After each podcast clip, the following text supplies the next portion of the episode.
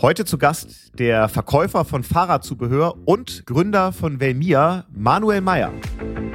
Herzlich willkommen zu UnternehmerInnen der Zukunft, dem Amazon-Podcast zum Marketplace. Wir haben neben der Produktqualität auch einen sehr, sehr guten Kundenservice und das ist aktuell die Produktdifferenzierung. In Zukunft bin ich aber davon überzeugt, dass du gerade im Hinblick auf die steigenden Akquisitionskosten, die du hast im E-Commerce, auch über die Brand kommen musst.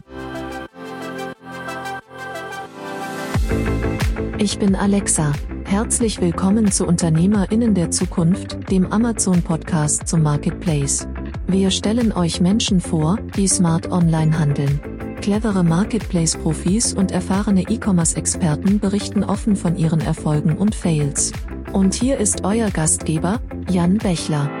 Wer mich so ein bisschen kennt, der weiß, dass Fahrradfahren ja eine der ganz, ganz großen Leidenschaften ist. Und deswegen bin ich auch äh, total vorfreudig auf die heutige Folge, denn genau darum geht's. Es geht um Fahrräder und um die Frage, wie man damit auf Amazon und vielleicht auch darüber hinaus international ein richtig geiles Geschäftsmodell aufbaut.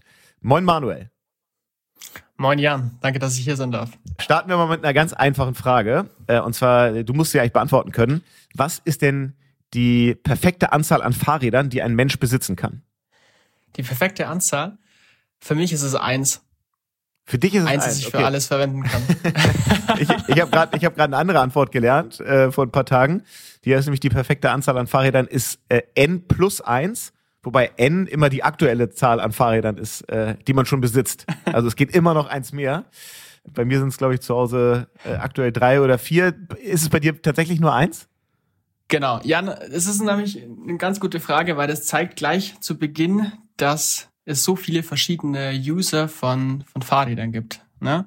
Ähm, der eine, der vielleicht das Fahrrad nur zum Pendeln verwendet, um zur Arbeit zu fahren und zurück. Der eine, der gerne am Wochenende mit der Family um den See fährt.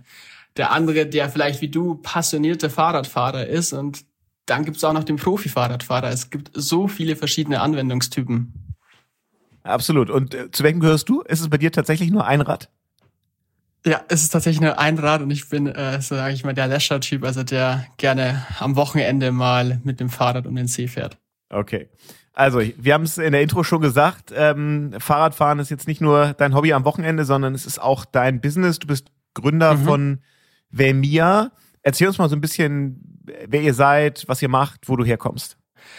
Vemia habe ich gegründet im Juni 2017 ich habe davor eine Ausbildung zum Industriekaufmann gemacht, war dort dann eigentlich relativ unglücklich, sage ich mal, mit den Arbeitsbedingungen, mit Kollegen, Aufgaben etc. Und habe dann für mich erkannt, wenn ich es nicht schaffe, ähm, dass mir meine Arbeit Spaß macht im Leben, dann habe ich ein Problem, weil man einfach so viel Zeit mit der Arbeit und seinen Arbeitskollegen verbringt, also deutlich mehr eigentlich als mit seinen Liebsten, also Family and Friends das, das, das muss einfach Spaß machen, weil dann wirst du unglücklich. Und habe dann schon viel links und rechts geschaut und bin dann letzten Endes, sage ich mal, beim Thema E-Commerce hängen geblieben und habe dann im Juni 17 Waymer gegründet und habe das dann weiter und weiter aufgebaut. Am Anfang natürlich gar nicht in, in Vollzeit-Selbstständigkeit, weil mir das keiner glauben wollte, dass das funktioniert oder dass man mit einem Fahrradseitenständer, was mein erstes Produkt war, äh, Geld verdienen kann. Ne? Dann habe ich noch ein Fachabitur nebenher gemacht, aber irgendwann im Mai 2018 war das dann. Da war ich dann mit meinem Abitur fertig und dann habe ich zu mir selber gesagt, du Manu, jetzt gibst du dir mal sechs Monate, wenn du es schaffst, wähl mir in den nächsten sechs Monaten nicht komplett gegen die Wand zu fahren, dann magst du das Ganze weiter. Und wenn nicht, dann gehst du halt studieren. Ah, krass. Und hab's dann nicht gegen die Wand gefahren. ähm, habe es dann glücklicherweise erfolgreich aufgebaut und heute sind wir ungefähr zehn Vollzeitmitarbeiter, ähm, verkaufen weltweit eigentlich. Also Amazon USA ist ein sehr starker Markt mit über 30 Prozent von unserem Gesamtumsatz und hat sich viel verändert seither. Okay, krass. Und es ging los mit einem Fahrradständer. War denn deine Ausbildung, wenn du sagst Industriekaufmann, das klingt jetzt erstmal nicht nach Fahrradindustrie, es klingt jetzt auch nicht nach äh, Native E-Commerce. Also wie war mhm. dann der Weg aus der Ausbildung zu Fahrradständer auf Amazon? Das ist ja jetzt nicht so super naheliegend. genau. Also ich glaube, ich habe es eingangs eh schon äh, offenbart. Ich bin nicht der passionierte Fahrradfahrer, wie vielleicht viele denken. Ich bin Kaufmann letzten Endes. Und es hätte auch eine ganz andere Nische sein können, eine ganz andere Branche. Ich bin heute super dankbar, dass es die Fahrradbranche geworden ist, weil ich mich dort sehr zu Hause fühle. Ich habe ein tolles Netzwerk mir aufbauen können und mit jedem, den du sprichst, jeder ist schon mal Fahrrad gefahren, jeder kann sich dafür begeistern und vor allem in der heutigen Zeit. Aber ich habe davor, sage ich mal, auch andere Projekte gemacht. Also ich hatte mich zunächst einmal mit der Börse beschäftigt, habe versucht, mir da was aufzubauen, aber ohne Geld kannst du natürlich an der Börse, dauert's lange, sage ich mal, bis du dir da Geld verdienen kannst. Ich habe äh, Nischenseiten probiert, das kennen ja viele auch, also Affiliate Marketing, aber letzten Endes, das, was für mich funktioniert hat, war dann eben E-Commerce und im Speziellen das Geschäftsmodell Amazon FBA. Erzähl mal so, wie so für dich, also da wirklich so ganz operativ der Weg dahin war, zu sagen, ich mhm. mache das jetzt. Wie kamst du auf das Thema Fahrradständer? Warum mhm. ist es nicht ähm, Blumenvasen geworden oder Halterungen für Fernseher an der Wand oder irgendwas anderes, was es ja auch gegeben hätte? Angebot und Nachfrage letzten Endes. Also man sieht da sehr mein, mein kaufmännischen Ansatz. Das heißt, äh, wie glaube ich die meisten unter uns Amazon-Händlern, äh, es hat jetzt keiner angefangen, das zu gründen, weil er eine Passion dafür hatte, sondern weil er gemerkt hat, da gibt es eine Marktlücke. Das heißt, es gab ja zu der zur damaligen Zeit vielleicht noch nicht die Tools, die es heute gibt, wie ein Helium 10 etc., aber es gab schon ein paar Tools, mit denen du eben auslesen konntest, dass eine gewisse Nachfrage besteht für eben zum Beispiel diesen Fahrradständer, das Angebot aber okay ist. Und ich habe halt für mich gesagt, weißt du, Manu, diesen Seitenständer, den kannst du besser machen. Du kannst die Produktpräsentation besser machen und du kannst auch noch einen besseren Preis anbieten. Das habe ich dann auch gemacht. Und letzten Endes hat das dann doch alles nicht so funktioniert. Den Fahrradständer gibt's nämlich heute nicht mehr. Ja. da habe ich meine größten Learnings mitgemacht. Also ich habe den ganz klassisch, sage ich mal, aus Asien bezogen, aus China.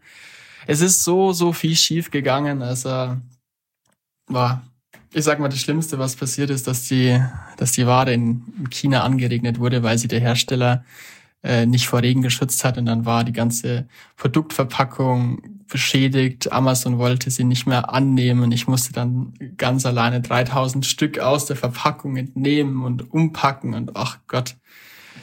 Ja, also alles schiefgegangen, was hätte schiefgehen können, aber ich bin dran geblieben und, und habe weitergemacht. Wie kommt man denn an einen Hersteller von Fahrradständern in China? Wenn man mhm. heute überlegt, ich möchte genau das machen. Also wie, mhm. wie, wie hast du die gefunden? Wie findet da so der erste Kontakt statt? Wahrscheinlich hast du am Anfang ja nicht sofort 5000 Stück gekauft, sondern erstmal 50, um überhaupt mal zu gucken, äh, ob es funktioniert. Also wie, wie macht man's? Mhm. Einfacher als man denkt. Letzten Endes, du gehst, wenn du jetzt, sag ich mal, als Endkunde einen Fahrradständer kaufen möchtest, dann gehst du halt auf amazon.de und suchst nach Fahrradständern. Das gleiche kannst du machen als Unternehmen, wenn du sagst, ja, ich möchte jetzt hier ein paar hundert oder ein paar tausend Fahrradständer kaufen. Da gehst du halt nicht auf Amazon, sondern gehst auf Alibaba. Kennen sicherlich die meisten. Und, und so findest du halt dort nicht ein, ein End-Consumer-Product, sondern eben ein Produkt, das du als Unternehmen einkaufen kannst und dort eben die Hersteller dahinter. Und denen bin ich dann in Kontakt getreten, habe mir die ganzen Spezifikationen schicken lassen, habe denen meine Vorstellungen schicken lassen. Aber das Problem, sage ich mal, äh, bei dem ersten Produkt und generell im, im Fahrradmarkt ist, dass das kein Textil war. Das heißt, dort wirkliche Änderungen vorzunehmen, wäre nur mit sehr, sehr hohen Kosten verbunden, weil du neues Werkzeug entwickeln müsstest, bauen müsstest, etc. Das heißt, ich konnte bis auf vielleicht die Farbe gar keine Änderungen vornehmen. Okay. Und so bin ich dann an den Hersteller angekommen. Ich glaube, die erste Menge waren, das waren jetzt nicht 50 Stück, sondern ich habe da schon gleich, äh, es waren, glaube ich, 1000 Stück, die ich gekauft habe beim ersten Mal. Und das hast du alles dann, also du, du bist ja noch relativ jung und hast gedacht, du hast das direkt gemacht nach deiner Ausbildung. Hast du das Aha. komplett gebootstrapped, alles selber, äh, selber vorfinanziert, so ein bisschen vom Ersparten aus der Ausbildung oder, weiß ich nicht, Konfirmationsgeld oder so? Oder hast du Business mhm. Angels dabei gehabt, Leute, die dir die erste Kohle gegeben haben? Nee, also ich habe alles ähm, selbst aufgebaut. Ich kann ja mal zurückgehen. Also ich hatte die Ausbildung dann Genau, die hatte ich im, im Januar 17 fertig. Da war ich 18, genau. Ähm, gegründet habe ich dann im Juni, da war ich dann schon 19. Und ich hatte schon immer sehr, sehr viel Geld weggespart. Entsprechend hatte ich, ich glaube, ich hatte ein Startkapital von 7.500 Euro. Und naja, dann gibst du halt irgendwie 4.000, 5.000 Euro für deine Ware aus und den Rest machst du halt alles selber, ne? Weil du hast ja auch nicht mehr Geld und gar nicht das Know-how. Ähm, ich sag mal, der große Hebel kam dann letzten Endes, als ich im Mai 2018 gesagt habe, ich möchte das jetzt seit Vollzeit selbstständig machen und natürlich dann auch meine Eltern darüber informiert haben, die natürlich alles andere als begeistert waren. Und die dann. Typisch deutsch eigentlich, ne? Typisch deutsch, natürlich. Aber das Unfassbare damals war dann, ähm, kann ich mich heute noch erinnern, als ich mit meiner Mama am Esstisch gesessen bin und, und, sie, und ihr gesagt habe, ich, ich müsste eigentlich Fremdkapital aufnehmen, damit ich das Unternehmen schneller zum Laufen bringe. Und dann sagte sie so, ja, klar, mach doch. Und ich so, hä, wie? Hast du das jetzt gerade echt gesagt? Und dann haben meine Eltern letzten Endes für mich bei meiner Hausbank gebürgt. Und ich habe ein Darlehen über 70.000 Euro bekommen. Für die damalige Zeit unfassbar. Äh, weil meine Eltern mehr an das geglaubt haben, was ich mache, als ich selber.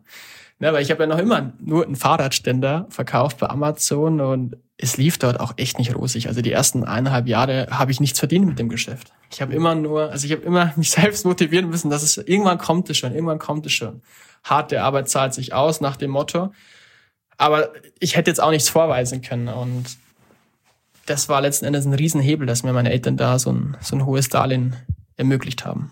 Ist ja? das heute immer noch so, dass die Firma dir alleine gehört? Ja, ich bin 100%iger Inhaber. Okay, und hast wahrscheinlich so ein bisschen, naja, äh, äh, Warenkredite, um Ware vorfinanzieren zu können, aber äh, ansonsten kein, kein fremdes Geld in der Firma.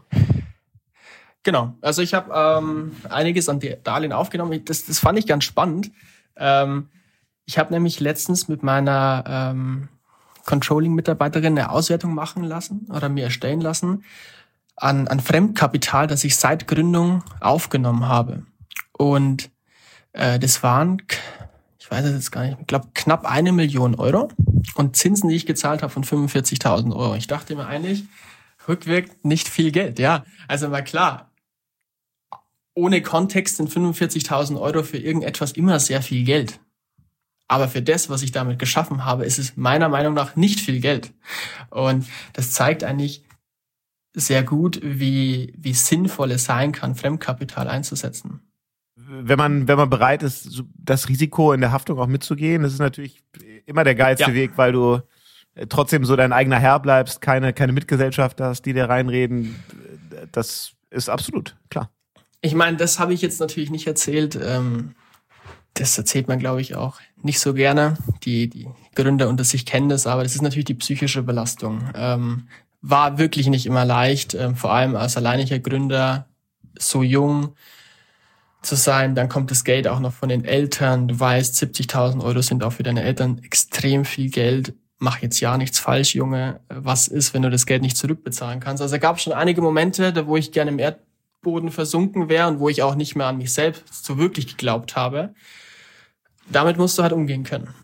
Was sind denn so deine Learnings oder deine Tools, um damit umgehen zu können? Also wie, wie managst du Stress und auch die Unsicherheit, in der man dann als Unternehmer oder Unternehmerin ja ganz häufig ist? Mhm. Ähm, aufschreiben. Also ich finde es ganz wichtig, sich Notizen zu machen, das aufzuschreiben, was einem im Kopf ist, die Probleme aufzuschreiben, denn ein aufgeschriebenes Problem ist schon halb gelöst, Jan. Ne? Dass man sich halt wirklich die Zeit nimmt zu reflektieren, okay, was ist da in meinem Kopf los? Wieso mache ich mir darüber Sorgen? Ist es ein Grund zur Sorge? Ja, nein. Und vor allem ganz, ganz wichtig für mich war, ein Netzwerk zu haben aus Leuten, die das Gleiche machen, die die gleichen Probleme haben. Und ich habe jetzt noch immer eine Mastermind, so nennen wir das, sage ich mal, aus fünf Amazon-Händlern, wobei mittlerweile sind es, glaube ich, sechs, sieben Stück, da sind ein paar dazugekommen, aber die begleiten mich von nicht Tag eins, aber die habe ich recht bald, also ich glaube im ersten oder zweiten Jahr dann schon kennengelernt. Und da ist jeder von uns ist jetzt ein sehr, sehr erfolgreicher Amazon-Händler geworden. Aber auch nur, weil wir einmal die Woche am Anfang gesprochen haben, uns über unsere Probleme ausgetauscht haben, uns über unsere Fragen gegenseitig beantwortet etc. Das ist so extrem wichtig, weil, also damals war ich immer der, der am wenigsten Umsatz und Gewinn gemacht hat, ja, bei dem es eigentlich überhaupt nicht lief. Aber ich habe gesehen, bei denen funktioniert's. Wenn ich bei denen in Sellerboard geschaut habe, das ist ein, ein Controlling-Tool in der Amazon-Szene, und da diese Zahlen gesehen hat, dann hat mich das einfach motiviert und ich habe dann wieder an mich geglaubt. Und das ist geil. extrem wichtig. Ja, also ich kenne das jetzt hier bei uns, ne, bei, bei Fink 3. Ich bin immer dankbar dafür, dass ich nicht alleine gegründet habe, sondern mhm. zwei Partner habe, weil äh, mir das immer hilft, wenn ich mal so diese Momente habe, wo man so unternehmerische Unsicherheit spürt, zu wissen, da sind zwei Jungs, die einen schon wieder aufbauen und andersrum eben äh, genauso. Von daher, ich kann das äh, total gut nachvollziehen.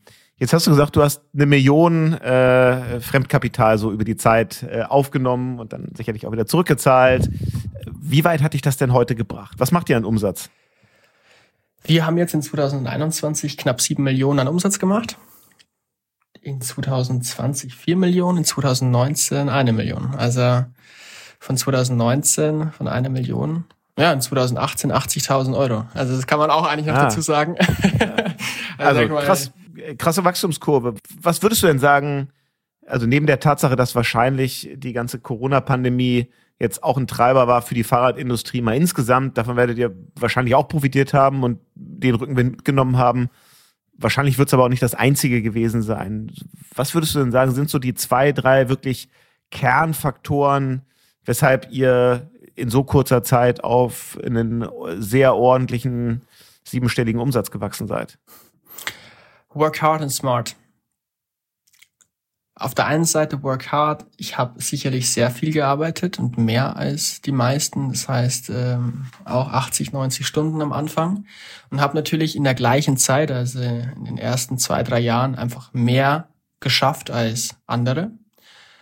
Würde aber auch sagen, dass ich smart irgendwo gearbeitet habe, weil ich habe natürlich Fremdkapital aufgenommen gehabt, aber ich habe auch schon immer von Anfang an darauf geachtet, dass ich sehr, sehr gute Zahlungsziele bei meinen Herstellern oder bei meinen Lieferanten habe. Und ähm, bin heute mega stolz darauf, dass ich bei einigen Produktgruppen zum Beispiel einen negativen Cash Conversion Cycle habe. Das ist sehr äh, sehr deep in der Game im, im Finanzjargon, aber das bedeutet, ich krieg das Geld von Amazon eher ausbezahlt, als dass ich meinen Lieferanten bezahle und letzten Endes bezahlt mein Lieferant meine Operations.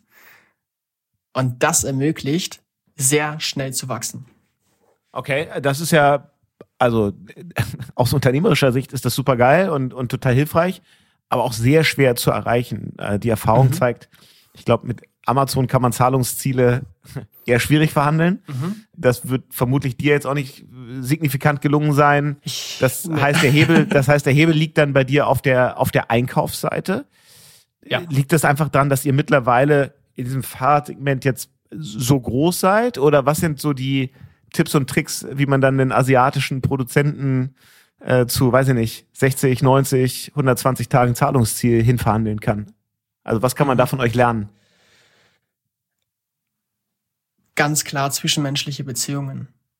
Also ich sehe meine Lieferanten als Partner an und ich versuche mit einem jeden eine sehr persönliche Beziehung zu pflegen und vor allem mit einem unserer deutschen Lieferanten ist mein größter und wichtigster Lieferant. Ihn habe ich beispielsweise 2019 auf einer Messe kennengelernt in China. Ich war damals mit 20 war ich ähm, in China auf der China Cycle. Das ist einer der wichtigsten Messen in, in dem Fahrradbereich und und habe dann eben diese Firma kennengelernt und er hat halt in mich einen jungen Gründer und Unternehmer gesehen, den er aufbauen wollte. Und er war für mich ein Mentor, ein Vorbild, eingefleischter deutscher mittelständischer Unternehmer. Das Vorbild schlechthin für mich. Und ja, letzten Endes hat er mich halt dadurch unterstützt. Er hat erkannt, okay, damit der Manuel natürlich wirtschaftliches Interesse viel einkaufen kann bei mir und schnell wachsen kann, braucht ein langes Zahlungsziel. Aber das hat er auch nicht nur deswegen gemacht, sondern weil er halt auch einfach dieses, diese Motivation vielleicht in mir gesehen hat. Und ja, es hat zwischenmenschliche Beziehungen. Sehr cool. Das heißt, mittlerweile produziert ihr nicht mehr ausschließlich in China oder lasst ihr nicht produzieren? Ich habe jetzt wahrgenommen, gibt auch deutsche Lieferanten.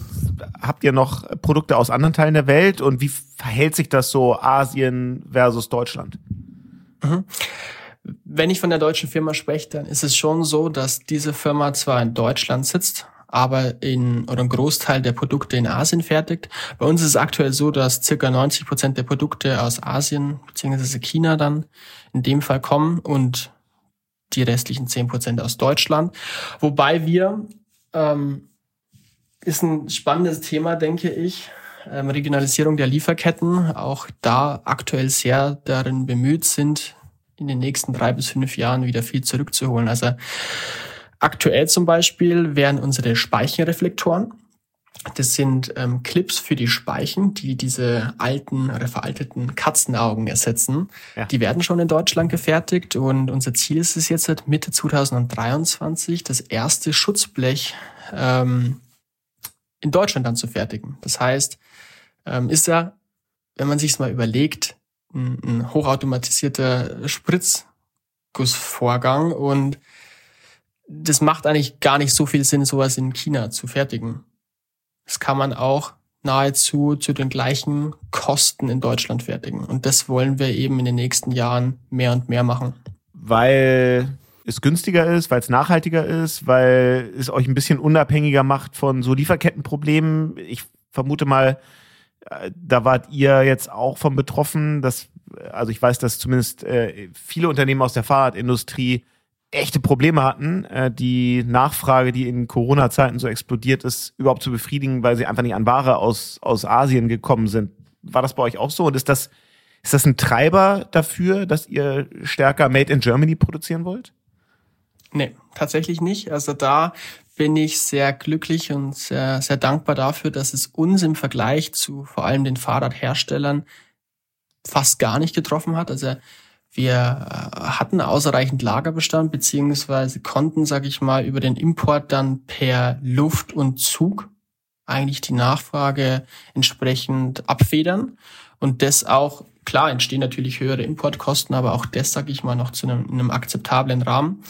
Die Beweggründe für mich, für die Regionalisierung der Lieferketten sind, oder für das Thema Reshoring generell, es ist das Thema Langfristigkeit in, in Zusammenarbeit mit China. Wenn man sich jetzt anschaut, dass in den küstennahen Regionen Chinas die Lohnkosten derzeit um circa 10 bis 15 Prozent pro Jahr steigen, dann führt es in den nächsten Jahren dazu, dass China ähm, preislich vielleicht nicht mehr das ist, was es heute ist oder was es in den letzten 10 bis 20 Jahren war.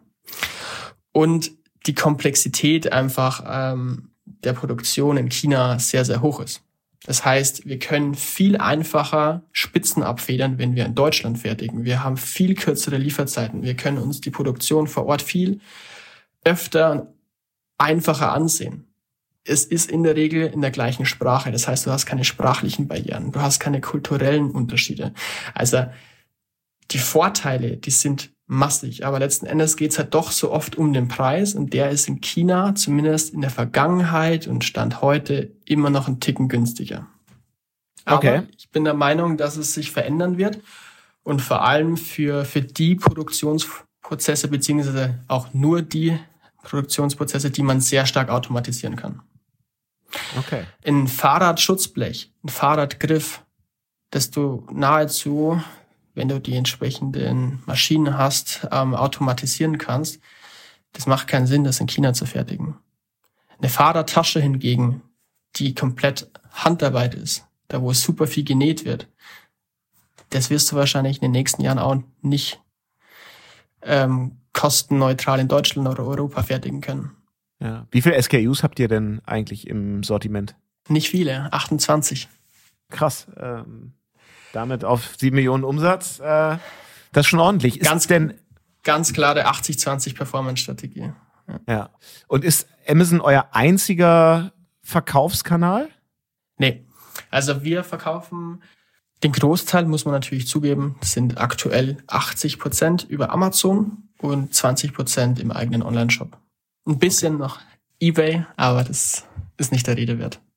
Und die 28 Produkte, ähm, glaubst du, dass ihr da Sortiment über die nächsten Jahre weiter ausweiten werdet oder ist da wirklich Fokus auf so ein ganz kleines Set an, an Produkten? Und wie entwickelt man eigentlich neue Produkte oder sind das so Langläufer, wo man sagt, die haben so einen Evergreen-Faktor und was heute funktioniert, wird in sieben Jahren genauso gebraucht werden, wie es heute gebraucht wird? Ähm, beides letzten Endes. Das heißt, mit dem Wachstum des Unternehmens verändert sich natürlich auch die Wahrnehmung, was ein kleines Produktportfolio ist. Ja, wenn du alleine bist ohne Mitarbeiter, dann sagst du vielleicht, dass ein Produktportfolio von fünf bis zehn Artikel klein ist. Äh, wenn ich 20 äh, Mitarbeiter habe, dann kann ich auch sagen, dass ein Produktportfolio von 80 bis 100 Artikel klein ist. Und so werden wir auf jeden Fall in den nächsten Jahren versuchen, natürlich weitere Produkte auf den Markt zu bringen. Dieses Jahr werden wir über zehn neue Produkte auf den Markt bringen.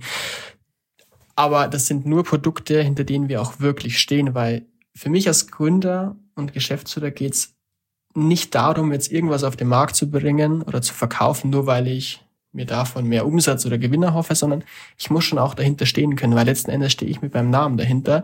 Ich muss mich wohlfühlen und das ist mir vor allem beim Ausbau des Produktportfolios extrem wichtig. Und wie schnell geht bei euch so Produktentwicklung? Weil ich, mhm. meine Wahrnehmung ist, dass äh, im, im Fahrradbereich ja extrem viel Wandel gerade drin ist, weil ganz neue Fahrradtypen auf den Markt kommen. So die mhm. Gravel-Bikes äh, waren so eine neue Generation von Fahrrädern. Dann die ganzen Single Speed, City Bikes, äh, E-Bikes sowieso als ein, als ein Monster-Trend und das braucht ja alles immer dann relativ schnell, wenn diese neue Generation an Fahrrädern da ist, auch das entsprechende Zubehör. Wie schnell seid ihr da? Seid ihr da mit vielleicht den, den Fahrradherstellern auch in einem Austausch, dass ihr schon mit genug Vorlauf wisst, was eigentlich kommt? Wie ist so der Produktlebenszyklus und der Entwicklungszyklus? Mhm. Das ist ein sehr, sehr spannendes Thema, weil mich das auch tagtäglich begleitet tatsächlich. Weil wenn man sich jetzt mal wirklich anschaut, also so wie du schon gesagt hast, wie ein Fahrrad oder die Rahmengeometrie von vor fünf Jahren war und wie sie heute ist, da verändert sich schon sehr, sehr viel. Und wir müssen immer drauf und dran sein, unsere Produkte so anzupassen, dass sie auch kompatibel mit den neuesten Fahrradmodellen sind. Weil, ja, dann sind wir einfach weg vom Schuss, wenn wir das nicht berücksichtigen. Und ähm, es dauert schon lange, natürlich genauso. Also es ist schon ein bisschen aufwendiger, sag ich mal, jetzt ein, ein Schutzblech zu konstruieren, als jetzt vielleicht ein neues T-Shirt. Ja, das ist, ähm, du musst erstmal eine CAD-Konstruktion machen, du musst äh, ein Werkzeug dafür bauen. Wir bringen jetzt ähm, Ende des Jahres ein, eine neue Fahrradleuchte auf den Markt. Da musst du, sag ich mal, neben den eigentlichen Werkzeug noch ähm, den Reflektor, sag ich mal, vom Kraftfahrbundesamt dir freigeben lassen, weil du dort, sag ich mal, gesetzliche Auflagen erfüllen musst. Also das geht nicht einfach mal innerhalb von zwei, drei Monaten. Sowas dauert schon gut und gerne mal ein ganzes Jahr. Wie wichtig ist denn bei euch und bei den Produkten, die ihr verkauft, die Marke? Weil fairerweise spontan würde man sagen, naja, der Fahrradreflektor oder das Schutzblech erscheint jetzt erstmal spontan eher austauschbar. Also differenziert ihr euch da von, von Wettbewerbsprodukten über wirklich über die Marke und die Produktpräsentation oder sind es dann doch Produktfeatures, die andere so nicht, nicht bieten können? Seid ihr besonders geil im Amazon Advertising, im, im Review-Aufbau? Also wo steckt da so der Wettbewerbsvorteil gegenüber den vermuteterweise relativ vielen Konkurrenzanbietern? Mhm, sehr gute Frage. Stand heute sehe ich die Differenzierung noch nicht über die Marke, bin aber der Meinung, dass es umso wichtiger wird in der Zukunft. Also Stand heute ist die Differenzierung bei Waymer definitiv im ersten Moment mal die Produktpräsentation, die digitale Produktpräsentation bei Amazon etc. Ich denke, wenn man sich die Listings von uns anschaut, dann, dann merkt man schon, dass es sehr anschaulich ist, sehr leicht verständlich ist, sehr hochwertig ist. Ja, das bringt uns zunächst einmal den Kunden. Dann ist natürlich unsere Produktqualität sehr hoch, würde ich sagen, wenn man sich mal anschaut, die Produktbewertungen von Waymer und die Bewertungen ähm, unseres Händlers-Accounts. Also wir haben, ja, bis auf ein Produkt, glaube ich, von uns hat, hatten jedes über viereinhalb Sterne. Also viereinhalb von fünf. Wir haben auch einige Produkte, die komplette fünf von fünf Sternen haben. Und unser Händler-Account ist nahezu überall, wo du, wo du nach Waymer suchst, mit 100% Zufriedenheit bewertet. Das heißt, wir haben neben der Produktqualität auch einen sehr, sehr guten Kundenservice und das ist aktuell die Produktdifferenzierung. Ähm, in Zukunft bin ich aber davon überzeugt, dass du gerade im Hinblick auf die steigenden Akquisitionskosten, die du hast im E-Commerce, auch über die Brand kommen musst. Dass ein Kunde sagt, naja, ich habe ja damals das Fahrradlicht bei Waymer gekauft, jetzt schaue ich mal bei Valmir, ob ich da nicht auch meinen Fahrradsattel kaufen möchte. Weil der Kunde in dem Moment natürlich organisch zu dir kommt und du den nicht erst wieder neu einkaufen musst. Du hast vorhin äh, gesagt, euer wichtigster Markt ist die USA. Das ist ja jetzt mhm. eher überraschend für äh, ein junges Unternehmen, das in Deutschland sitzt, das dann ja Amerika so eine hohe Relevanz hat. Also wenn Erzähl ich das gesagt habe, dann dann tut's mir leid. Ich habe nur gesagt, es ist ein wichtiger Markt, ist aber nicht der wichtigste. Äh, okay, aber erklär, erklär uns doch mal, in welchen Ländern ihr unterwegs seid, warum die USA mhm. so wichtig sind und wie ihr vor allen Dingen so den Weg über den großen Teich gegangen seid. Der ist ja nicht immer für alle so einfach. Ich erinnere mich an, an Johannes Kliesch von Snox, ja, super mhm. erfolgreiche Firma, auch über Amazon äh, groß geworden. Der hat hier relativ offen äh, im Podcast geteilt, dass der Versuch, äh, mit Amazon in die USA zu gehen, eher ein bisschen ein zäher Weg war und nicht so richtig gut funktioniert hat. Ja, ähm, zunächst mal zu der Frage, wo wir aktuell vertreten sind, ist, glaube ich, auch nochmal spannend. Also Amazon Deutschland ist natürlich nicht nur unser Heimmarkt, es ist auch unser äh, deutlich stärkster Markt mit irgendwo 60 Prozent plus an, an Marktanteil. Danach kommt eben die USA und danach Frankreich, Italien, Niederlande, Spanien. Vor allem bei uns spannend, äh, Niederlande. Ich denke, das sehen die meisten Amazon-Händler anders, weil Amazon.nl, sage ich mal, ein sehr junger und kleiner Marktplatz ist, aber da merkt man eben die Fahrradbegeisterung in Niederlande oder Holland. USA, ja, ich habe natürlich auch das verfolgt von Johannes mit Snox und kann dir nur zustimmen. Also ich habe natürlich auch ein, andere befreundete Unternehmer, Amazon-Händler, die in den USA aktiv sind oder mal aktiv waren. Es ist ein sau schwerer Markt.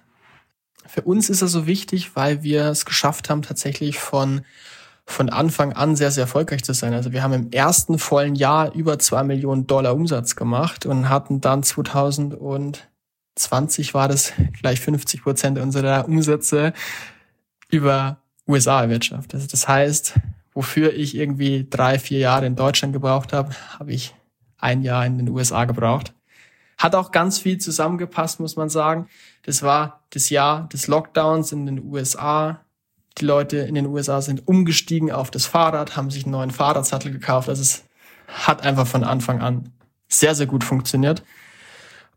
Ja, mal auf deine Frage einzugehen, wieso USA schwierig ist.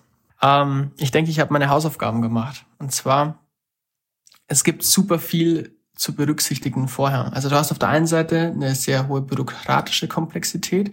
Das ist jetzt, sage ich mal, das hat gar nichts mit dem Verkauf an sich zu tun. Ja, da geht es eher darum, brauche ich eine eigene Legal Entity in den USA? Ja, nein. Wie mache ich denn das mit der Buchhaltung, Bankkonto etc. Das einmal sauber aufzusetzen. Auf der anderen Seite die Kostenlandschaft. USA, ja, der Marktplatz ist vielleicht siebenmal so groß wie Deutschland. Ne? Amazon.com zu Amazon.de. Aber das Land ist halt auch viel, viel größer. Das bedeutet, deine Inner-Country Transportation Fees, also die, die Inlandstransportkosten, die sind natürlich auch viel höher. Und so ist meiner Erfahrung nach in den USA irgendwie alles ein bisschen teurer. Also es geht schon los, Strafzoll für Waren, die du aus China importierst. FBA-Kosten, FBA-Lagerkosten, Werbekosten, das ist alles teurer, das musst du alles vorher sauber durchkalkulieren und auch wirklich ehrlich zu dir sein dass du es richtig gemacht hast, weil man ist, glaube ich, so schnell verleitet, oh, Amazon.de funktioniert ja, wir sind richtig geil hier, machen richtig viel Umsatz. Jetzt gehe ich über Helium 10 bei Amazon.com rein, schaue mir an, uh, da ist der Markt ja so viel größer, jetzt habe ich ja einfach ein bestehendes Produkt, das packe ich jetzt auch noch auf Amazon.com und dann ohne viel Aufwand mache ich da gleich nochmal doppelt und dreifach so viel Umsatz. Aber es ist halt nicht so. Ich habe noch keinen kennengelernt, bei dem genau das so eingetroffen ist, sondern du musst erst einmal den Markt analysieren und halt schauen, also okay, habe ich auch wirklich eine Chance in diesem Markt? Passt, in meinem Fall war das jetzt, passt dieser Fahrradsattel, der von meinen deutschen Kunden gemocht wird, auch wirklich zu den amerikanischen Kunden?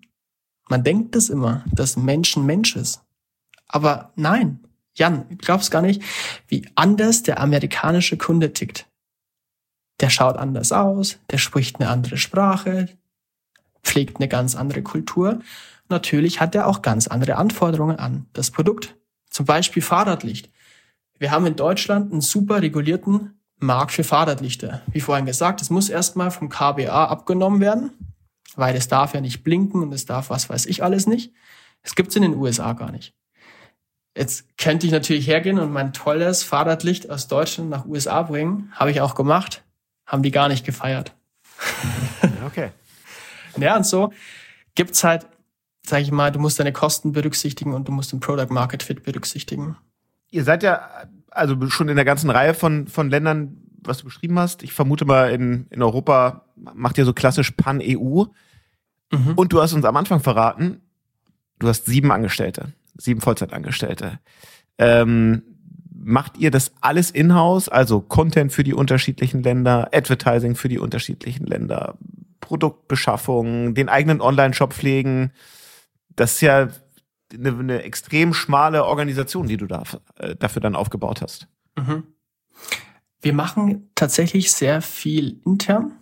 Also sei es, sag ich mal, von der Erstellung von der Produktpräsentation über das ähm, Amazon-Marketing, über die Beschaffung. Also sag ich mal, die wichtigsten Prozesse, die machen wir intern. Selbst eine Produktentwicklung haben wir intern. Also ich habe auch einen Vollzeitangestellten Mitarbeiter, der für mich die Produktentwicklung macht, weil ich das ähm, vor allem in meinem Markt als entscheidend ansehe in den nächsten Jahren. Aber ich meine, du hast halt einen Riesenhebel dadurch, dass du die Logistik nicht selber magst. Und da kommt eben dieser wahnsinnige Vorteil des Geschäftsmodells Amazon FBA zum Tragen. Denn das ist das eigentlich Aufwendige. Artikel zu verschicken, Retouren anzunehmen, zu lagern etc. Und wenn du das alles nicht hast, dann geht es auch mit ein paar Leuten. Ja, okay. Äh, nicht schlecht. Was ich im Vorgespräch gelernt habe, ist, dass du äh, ja nicht nur erfolgreich über Amazon FBA verkaufst, sondern auch in der Vergangenheit schon erfolgreich ähm, Amazon Hinweise gegeben hast, wie sie das FBA-Programm äh, oder insgesamt den Marketplace für Unternehmer, Unternehmerinnen wie dich mhm. noch nützlicher machen können. Erzähl doch mal so ein bisschen die Story dahinter. genau. Ähm, das war ganz cool. Das war im November 2020, glaube ich, da habe ich einen Anruf bekommen von, von einem unserer Account Manager. Und der hat mich gefragt, ob ich nicht Lust hätte, beim Roundtable mit Eric Broussard dabei zu sein. Und Eric Broussard war zu der Zeit äh, Vice President of uh, Worldwide Amazon Global Selling Service etc. Also ein ganz, ganz hohes Tier. Es hieß damals dann kurz gesagt, der trinkt ab und zu Kaffee mit Chef, ne? Nur damit du Bescheid weißt, wer da, wer da so im Call ist. und ja, hey, mega geil. Ähm, ich habe mich mega geehrt gefühlt und letzten Endes, es waren, ich glaube, wir waren vier, fünf Händler, die dann eben also musst du dir vorstellen, es war wie so ein Zoom-Call und wir waren vier, fünf Händler auf der einen Seite, Eric und ich glaube noch die ganzen Heads der, der Marketplaces in Europa, also unter anderem Marco Schibal etc. Ähm, und im Hintergrund, stumm geschaltet und ohne Kamera, waren irgendwie nochmal 20, 30 Amazon-Mitarbeiter, die alles notiert haben, was wir Händler so gesagt haben. also so der Pressure war on. Und ähm, ja, das Coole war halt, der Markus hat auch zu mir gesagt, du, Manuel, sei offen, ehrlich, direkt. Wir wollen, dass das Top-Management auch mal von euch Händlern hört, was scheiße ist. Nicht immer nur von uns Managern. Und also, du kennst mich jetzt ein paar Minuten. Das muss man mir nicht zweimal sagen. Entsprechend habe ich, sage ich mal, ich übersetze es irgendwie mal auf, auf Deutsch sinngemäß gesagt, dass ich es irgendwie kacke finde von Amazon, dass sie immer sagen Customer Obsession über alles. Und dann ermöglichen sie uns Amazon-Händlern nicht mal Produktbilder in Landessprache auf den Pan-EU-Marktplätzen hochzuladen. Na, weil du, du schreibst, sage ich mal, deine Listing-Texte, dein EBC in Spanisch, Italienisch, Französisch, whatever. Aber die Produktbilder kannst du nicht in Landessprache anpassen, sondern das ist dann meistens irgendwie Deutsch oder Englisch gewesen und das funktioniert halt nicht. Und das habe ich angesprochen und ein Dreivierteljahr später geht's. Ach, geil. Und da hast ja, das ist also halt nicht nur nicht, nicht nur dir selber geholfen, äh, geholfen sondern ja äh, Tausenden, Zehntausenden, vielleicht sogar noch mehr anderen äh, Händlern, ja. Händlern die auch äh, über den, den Marketplace verkaufen. Wenn du mal nach vorne ja. guckst, ähm, was wäre etwas, wenn du wieder eingeladen wirst äh, zum Roundtable äh, mit Erik Brusser? Mhm. Was wäre denn sowas, was du dir noch wünschen würdest? Oder wo sollte aus deiner Sicht der Marketplace noch mal einen Schritt machen? Was fehlt noch, um, um noch nützlicher zu werden? Mhm. Es gibt natürlich viele Probleme, gell? Aber man muss auch sagen, das sind ganz oft Luxusprobleme, weil ich glaube, jeder Amazon-Händler ist dankbar, beziehungsweise sollte dankbar dafür sein, was Amazon uns ermöglicht. Amazon ermöglicht uns was, was noch nie da gewesen ist. Ähm, aber sag ich mal, es gibt schon immer so eine Handvoll Themen, wo ich sage, hm, da sollte Amazon ein bisschen aufpassen, was mich jetzt vor allem diese Woche begleitet hat. Ich habe am Montag äh, mit einem Bekannten gesprochen, der verkauft das, das meistverkaufteste Batterieleuchtenset auf Amazon. Nur jetzt um mal ein paar Zahlen reinzuschmeißen, es verkauft sich über 100.000 Mal im Jahr. Und jetzt sind natürlich wir als Unternehmen auch immer daran, unsere Produkte zu verbessern. Na, wir kriegen. Velmia hat zum Beispiel letztes Jahr über 6000 Kundenfeedbacks ausgewertet. Und das sind nicht Bewertungen, sondern das sind E-Mails, die wir bekommen haben von Kunden. Wir wissen ganz, ganz genau, was die Probleme unserer Produkte sind und optimieren diese natürlich darum. Nur haben wir dann das Problem, dass wenn es ein zu großes oder wenn es eine größere Änderung ist, jetzt in dem Fall von diesem Batterieleuchtenset, das, das ich angesprochen hatte, da ist es die Halterung am Fahrradlenker. Musst dir vorstellen, vor zwei Jahren war das halt Stand der Technik von vor zwei Jahren. Die haben das geändert, verbessert, hält jetzt besser. Die trauen sich das Ganze aber nicht an Amazon zu schicken, weil das Risiko viel zu hoch ist, dass Amazon sagt, hey, diese Halterung ist anders als die, die du da auf dem Listing beschreibst. Wir sperren deinen Artikel. Und das Gleiche habe ich auch. Ne? Unsere Fahrradzettel, muss man zusagen, unser Tracking-Fahrradzettel ist der meistverkaufteste Fahrradzettel auf ganz Amazon in Deutschland. Trotzdem entwickeln wir den weiter. Und jetzt hätten wir eine neue Form, wo ich sage, die ist sportlicher, passt zu den neuen Modellen etc. Aber ich traue es mich nicht, den an Amazon zu schicken, weil Amazon könnte mir den Artikel sperren. Und das finde ich schade. Okay. und du willst ihn nicht, du willst ihn nicht als neues Produkt hochladen, weil du dann die ganze, ganzen Reviews und die ganze Historie verlierst. Genau. Ich kann das auch verstehen, woher das kommt. Ich meine, es gibt halt immer ein paar Marktbegleiter, die es dann wieder übertreiben. Ähm, Thema Handyhüllen, iPhone, ne? iPhone 12 ist vier Wochen auf dem Markt und dann gibt schon eine Handyhülle mit 10.000 Bewertungen. Kann er nicht sein. Liegt natürlich daran, weil er das einfach als Variante hinzugefügt hat bei der Handyhülle, die es damals zum iPhone 8 oder so gab. Ist schon klar, dass Amazon das nicht will. Ist auch richtig so, weil das ist ein anderes Produkt. Aber ein Facelift, das vielleicht nur eine kleine Änderung an der Optik ist, das ist für mich was anderes. Und das sollte eigentlich auf das bestehende Listing zurückgreifen dürfen. Also ich glaube, der Wunsch ist hiermit äh, platziert. Äh, ich weiß ja, dass, dass auch viele Kollegen, Kolleginnen von Amazon diesen Podcast hören. Ähm, ja. Bin mir sicher, da wird jetzt irgendwo notiert und ähm, dann wird es weitergegeben. Manuel, bevor wir so langsam äh, zum Ende des Podcasts kommen, wir haben jetzt ja schon, schon viel darüber gelernt, wie du deine Firma aufgebaut hast. Wenn wir das nochmal versuchen, so ganz komprimiert äh, zusammenzufassen, am Ende von jeder Folge versuchen wir immer so drei ultimative Amazon-Hacks äh, nochmal allen HörerInnen mitzugeben. Was wäre das mhm. bei dir?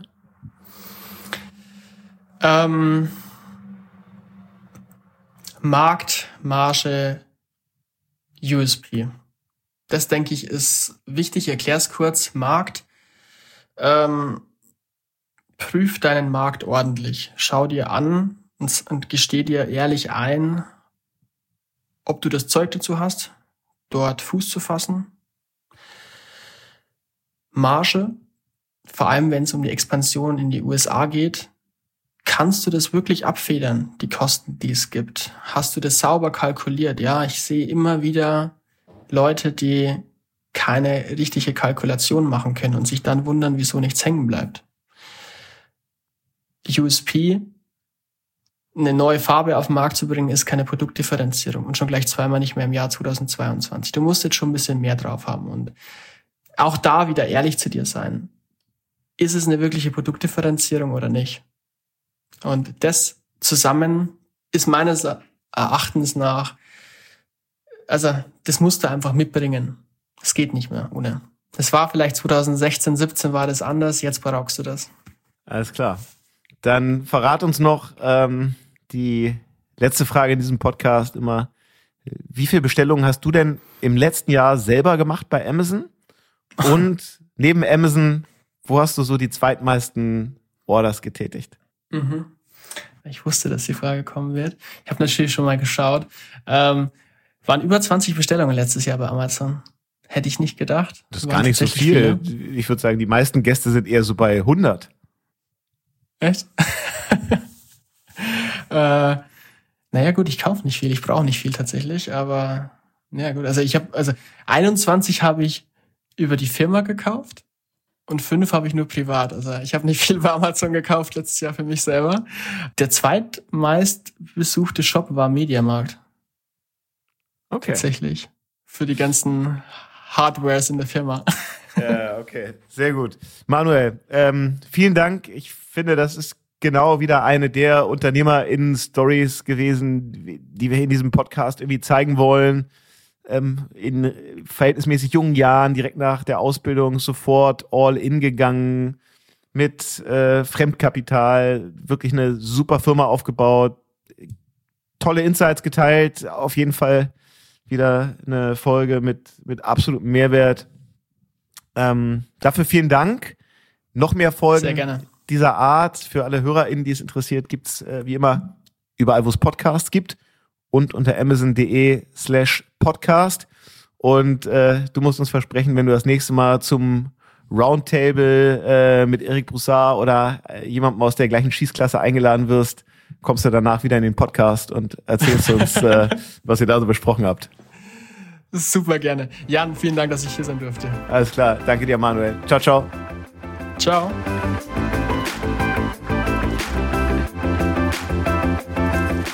Das war Unternehmerinnen der Zukunft, der Amazon Podcast zum Marketplace. Weitere Informationen zum Podcast und unseren Gästen findet ihr auf www.amazon.de/podcast. Bis zum nächsten Mal.